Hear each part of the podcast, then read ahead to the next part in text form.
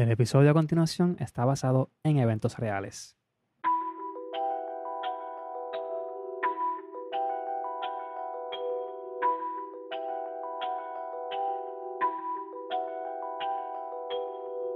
Hola, esto es El Lío del Caso, un podcast basado en eventos reales. Yo soy Héctor Omar Álvarez y me puedes seguir en las redes sociales como Héctor ALV en Twitter e Instagram. El podcast lo puedes seguir como Lío del Caso en Facebook, Twitter e Instagram o accediendo a líodelcaso.com. Antes de ir a la historia de hoy, quiero compartir con ustedes una noticia. Y es que la, eh, Latinoamérica ya tiene una agencia espacial.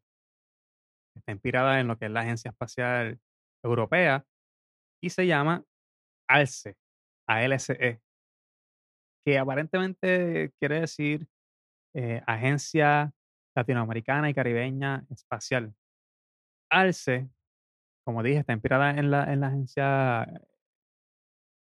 Espacial Europea y México fue el país que, que tuvo la iniciativa de crear esta agencia. Y el segundo país que se unió ah, y que dijo yo estoy disponible para estar trabajando contigo en esa agencia fue Argentina.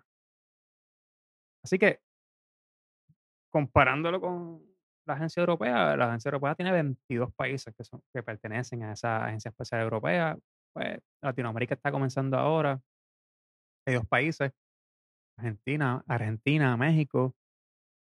Obviamente, cada país, Argentina y México, tiene sus agencias espaciales nacionales. Pero especialmente Argentina, Argentina ya tiene experiencia porque ah, tiene varios satélites ahora mismo en, la órbita de la Tierra que está utilizando para, para hacer estudios científicos, para estudiar la, la atmósfera y la superficie de la Tierra. Y también es interesante porque tienen cohetes de fabricación nacional que han estado experimentando con ellos en los últimos años y que tienen, uno, tienen unos proyectos que eventualmente van a lanzar al espacio eh, satélites o sondas eh, utilizando estos cohetes de fabricación nacional.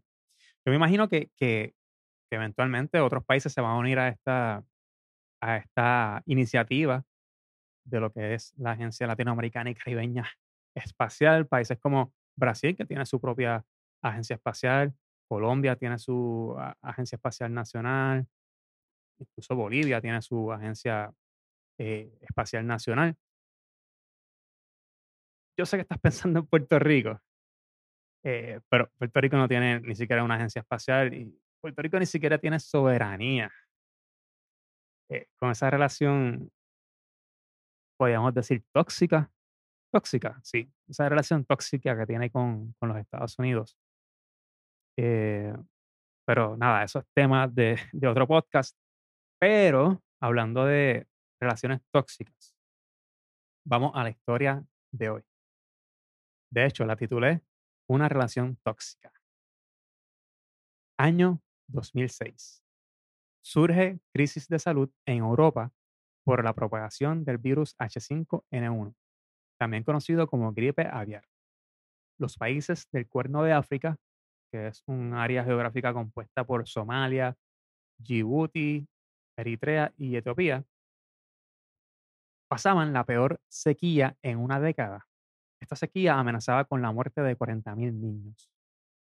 Y salió al mercado o salió a la venta la versión en español del libro Harry Potter y El misterio del príncipe, que es la traducción de Harry Potter and the Half-Blood Prince. Ese mismo año, en Estados Unidos, específicamente en la ciudad de Norristown, Pennsylvania, una joven embarazada descubrió unos misteriosos polvos en diferentes lugares de su residencia. Una prueba de embarazo confirmó sus sospechas. Cuando le dijeron que el resultado era positivo, todo fue alegría. Mirlinda Hayes compartió la noticia con su familia y amigos. En especial, Carol, su mejor amiga, estaba muy emocionada con esa noticia. Sin embargo, y en medio de la emoción por el embarazo de Mirlinda, la vida de Carol se convirtió en un infierno. Carol descubrió que su esposo Clifford tenía una amante. Y así el matrimonio de 14 años se iba a la basura. Serían días muy duros. Mientras tanto, para Mirlinda los días transcurrían en calma, hasta que meses después, particularmente en el mes de noviembre de ese año, encontró algo raro en la perilla de la puerta. Era un polvo blanco. Le pareció extraño, pero lo ignoró.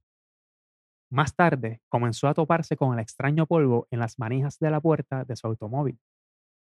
Y es entonces que éste comenzó a ser parte recurrente de sus días, por lo que decidió ir con la policía.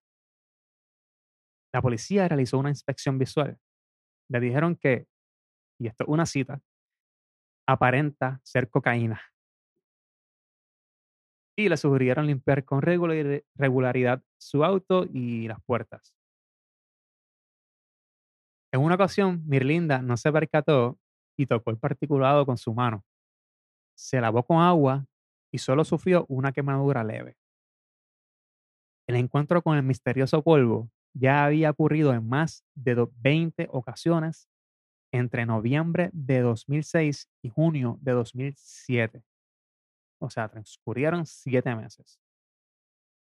No fue hasta que encontró el polvo en su buzón de correo que decidió llamar al servicio postal. El servicio postal de los Estados Unidos decidió abordar la situación de una manera diferente a la policía. Los, los inspectores postales federales instalaron cámaras. La vigilancia dio resultado, la vigilancia dio el resultado esperado. Pero no solo resolvieron el misterio, además descubrieron que la persona que, que, colocó el extraño polvo no tan solo lo hizo en las perillas de las puertas o en las perillas de la puerta de la casa y automóvil de Mirlinda, sino también en el mofle del vehículo. Para los que nos escuchan fuera de Puerto Rico, el mofle también es el silenciador, pero en Puerto Rico le decimos mofle. ¿Quién era capaz de hacer ese tipo de ataque a una mujer embarazada? La respuesta te sorprenderá. no sé por qué utiliza esa palabra ahí, pero sí te va a sorprender. En las cámaras aparecía Carol Bond. ¿Se acuerdan de Carol Bond? Sí, la mejor amiga de Mirlinda.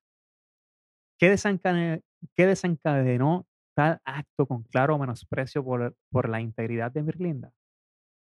¿Recuerdan que Carol había descubierto la infidelidad de su esposo? Pues Carol no tan solo descubrió que su esposo tenía un amante, además, la amante estaba embarazada la amante del esposo de Carol era Mirlinda, su mejor amiga. Cuando Carol supo del engaño de su esposo y su mejor amiga, se enfureció y comenzó a acosar a Mirlinda mediante llamadas telefónicas y cartas. Fue acusada, fue acusada de acoso y se declaró culpable, pero esto no la detuvo y decidió vengarse de la manera en que solo ella, una microbióloga con conocimientos en química podía hacerlo. Trató de envenenar a su ex mejor amiga utilizando una combinación de químicos que tomó de su trabajo y otros que compró en la internet. De hecho, en publicaciones de periódicos digitales, cuando estaba haciendo research de, esta, de este caso, uno de, esos, de esas publicaciones menciona que, que, que donde compró esos productos fue en Amazon. Los químicos que compró a través de la Internet fueron identificados como dicromato de potasio. El dicromato de potasio es letal si es digerido más de un cuarto de cucharadita, pero capaz de irritar la piel en niveles más bajos. El gobierno federal procesó a Carol por violar un tratado internacional firmado por los Estados Unidos que prohíbe el uso o almacenamiento no autorizado de sustancias químicas peligrosas. Betty, como le, ya, como le conocían o le conocen los más cercanos a Carol, fue declarada culpable y sentenciada a seis años de prisión federal. Tres veces la sentencia que pudo haber recibido si hubiera sido procesada a nivel estatal. Y esta fue la historia del triángulo amoroso tóxico entre Mirlinda, Carol y Clifford.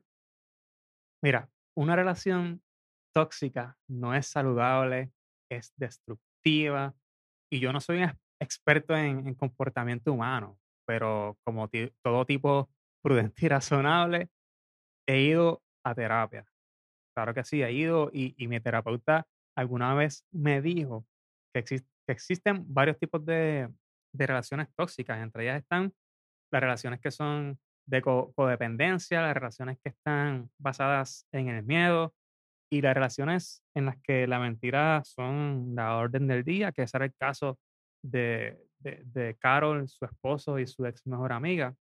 En una ocasión, una pareja me pidió el celular prestado para hacer una llamada y cuando terminó de hacerla, le dio curiosidad probablemente y empezó a, a, mirar las llamadas entrantes y, y a ella le estuvo muy raro que había llamadas en la madrugada y era de, de una, de una amiga. Y me dice, y, y, me pregunta, ¿y por qué fulanita te estaba llamando a esa hora? Yo, me quedé, yo, yo la miré y le contesté, ah, es que ella pues tenía unos problemas con la computadora y nada, me, me consultó. Yo no, yo no voy a decir si yo mentí en ese momento o no. Pero, pero, si mi expareja algún día escucha este episodio y quiere saber si mentí, me puede seguir en Twitter o en Instagram como Héctor ALV y me tira el DM. Y el podcast lo consigues como Lío de Caso en Facebook, Twitter e Instagram o líodecaso.com. Esto fue un episodio más de El Lío de Caso, un podcast basado en eventos reales. Hasta el próximo episodio. Bye.